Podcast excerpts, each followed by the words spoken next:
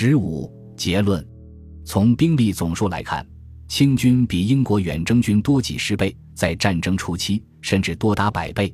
但他驻防分散，机动作战能力差，兵力集中十分困难。鸦片战争时期，清军调兵总数仅占其总兵力的八分之一左右，包括沿海、内地各省抽调支援海口的兵力，已经使清政府花费了很大的气力。清军的军制。装备和清王朝的财政困难，又使清政府难于在及时抽调大批军队应战。从地理上的距离来看，英军远离后方，自然给兵员补充造成种种困难。但清军因装备落后和交通条件恶劣，使他面临的困难甚于英军。这样，在总兵力上占绝对优势的清军，到实际作战时，就难以保持其在兵力上的优势。甚至还处于劣势。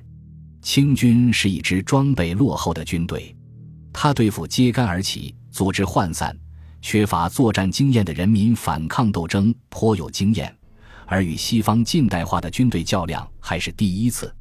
鸦片战争中，清军在兵力上从优势到失去优势，英军兵力虽少，而在作战时并不处于劣势，正展示了中途与泰西之间的巨大差别。